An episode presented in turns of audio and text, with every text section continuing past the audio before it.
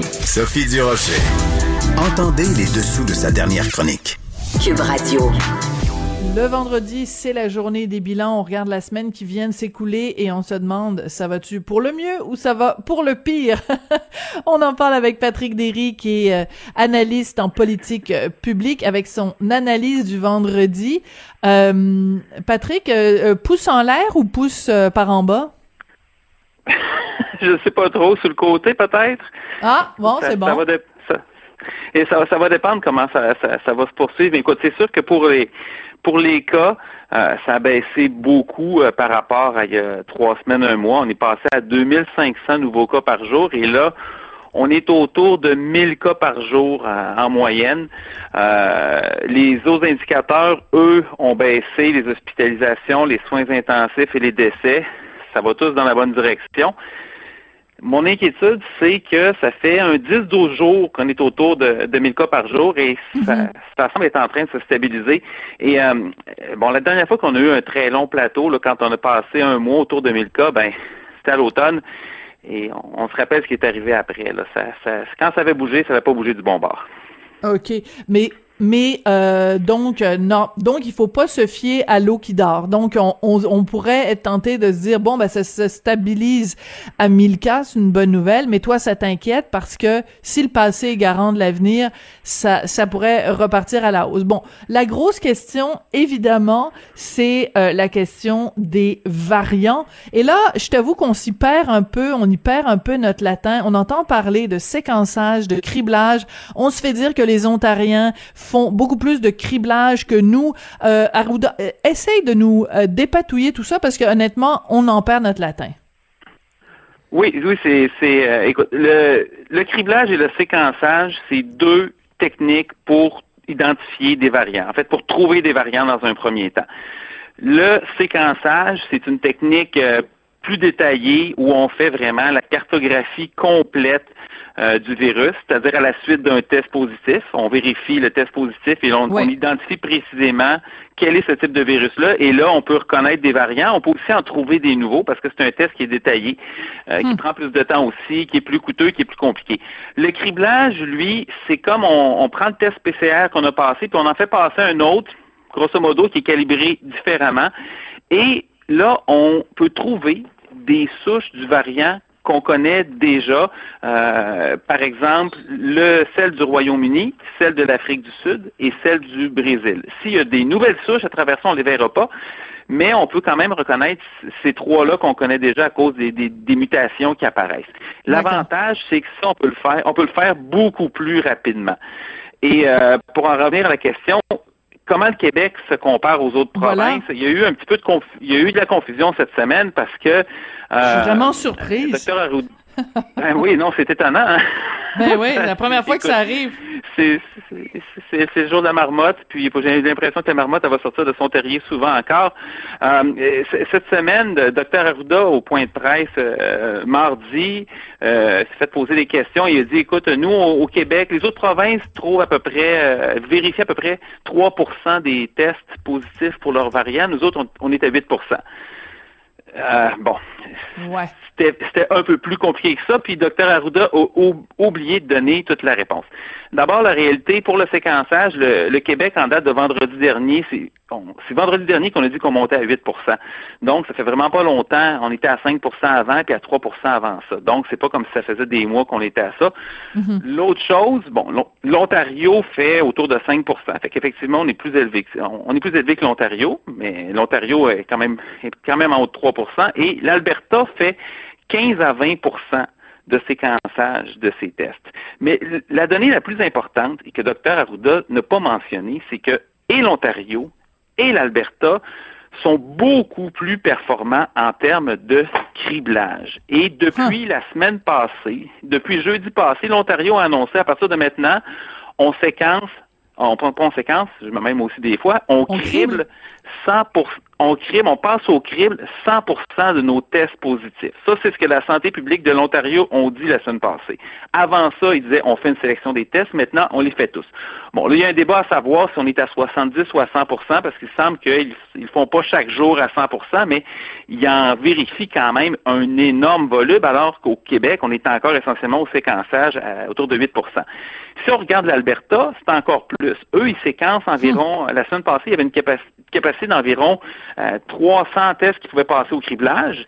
Et euh, cette semaine, le docteur Incha, ce qu'elle a dit, la docteur Arruda de l'Alberta, a dit présentement, notre capacité de criblage est plus élevée que le nombre de tests quotidiens. Donc, dans les faits, l'Alberta passe au crible 100% des, tests positifs. Donc, ces deux provinces-là ont une bien meilleure idée de la présence des variants que le Québec. Ici, le criblage au Québec, on sait qu'il y en a, mais on ne sait pas qu'il y en a combien. Et ça pas l'air d'être beaucoup pour deux raisons. Un, parce qu'on n'a pas donné les chiffres.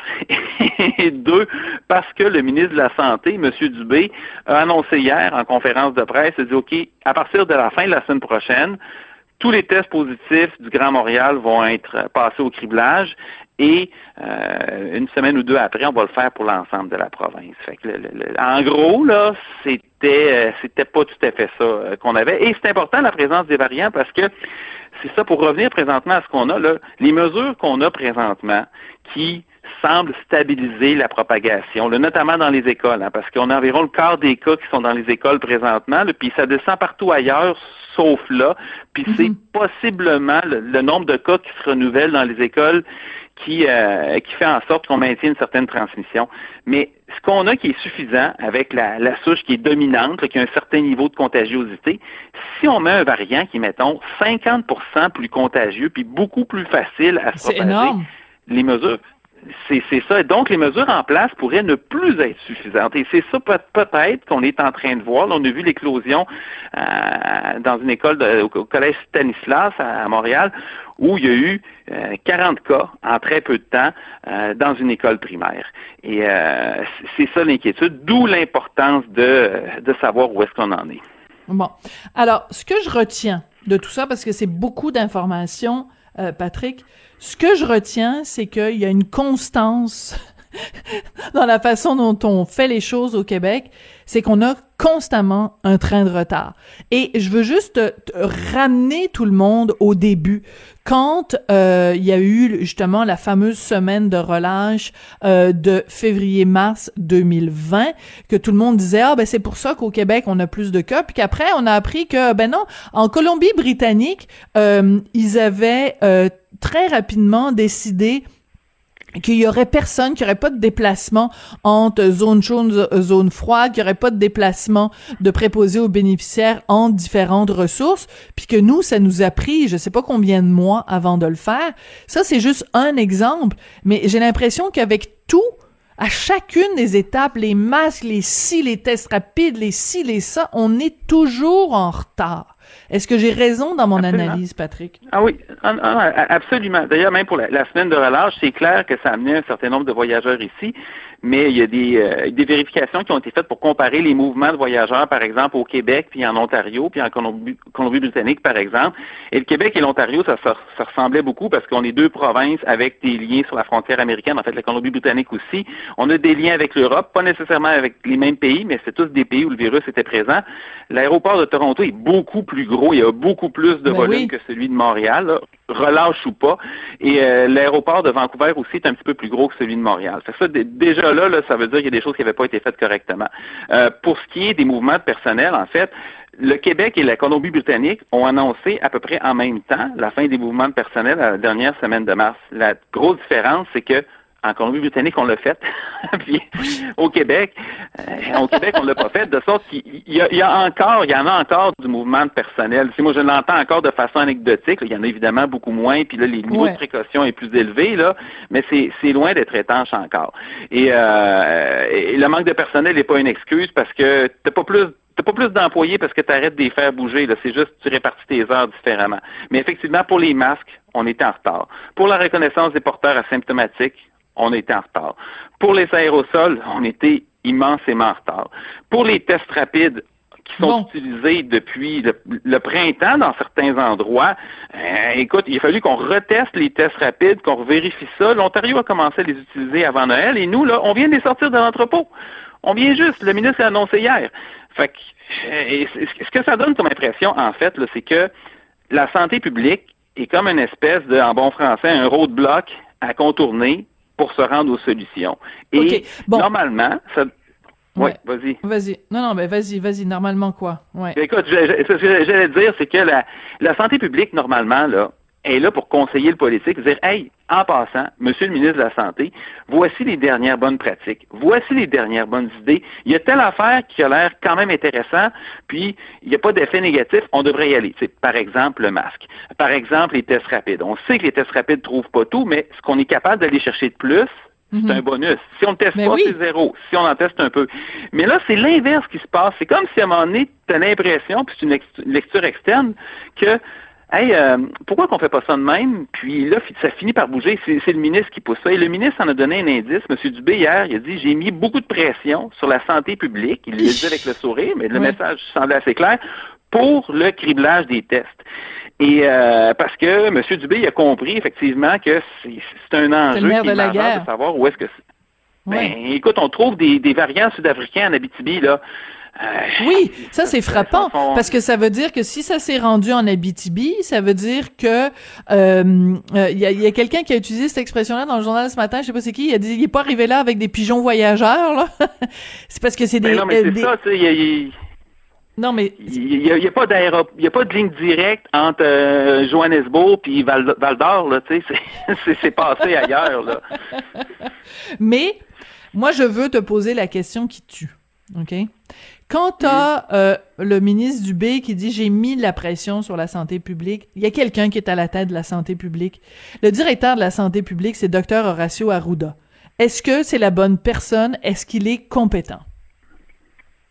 Ben, il commence à avoir beaucoup d'indices dans le sens contraire. Moi, je l'ai, déjà dit à quelques reprises, puis c'est rien de personnel, mais c'est parce qu'à un moment donné, au baseball, tu as trois prises. Et ici, on est rendu, je dirais, à 8 ou 10 comme il faut.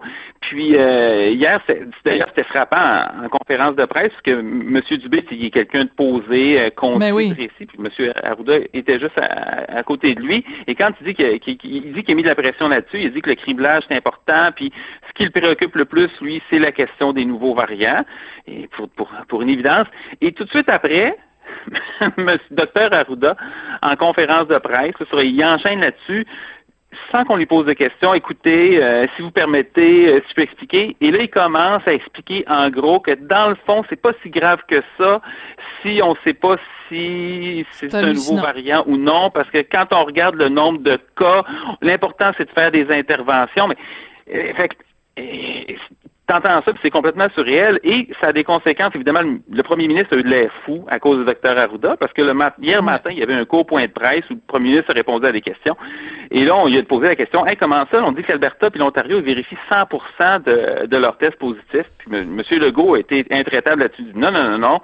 C'est euh, le Québec, c'est Québec qui en, fait, qui en fait plus. Nous autres, on en fait 8% euh, Eux autres, ils en font moins. Évidemment, le premier ministre parlait de séquençage, mais il ne savait pas pour le criblage. Fait que docteur Arruda, peut-être pour pas mal paraître, ou peut-être parce qu'il était mal informé. Il n'a pas donné toute l'information au premier ministre.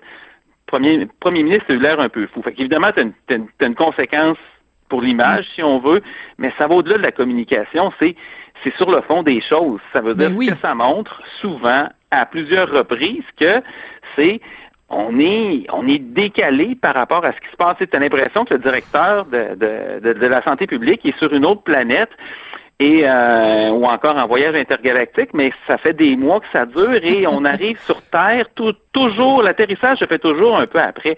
Fait que c'est, c'est rien de personnel.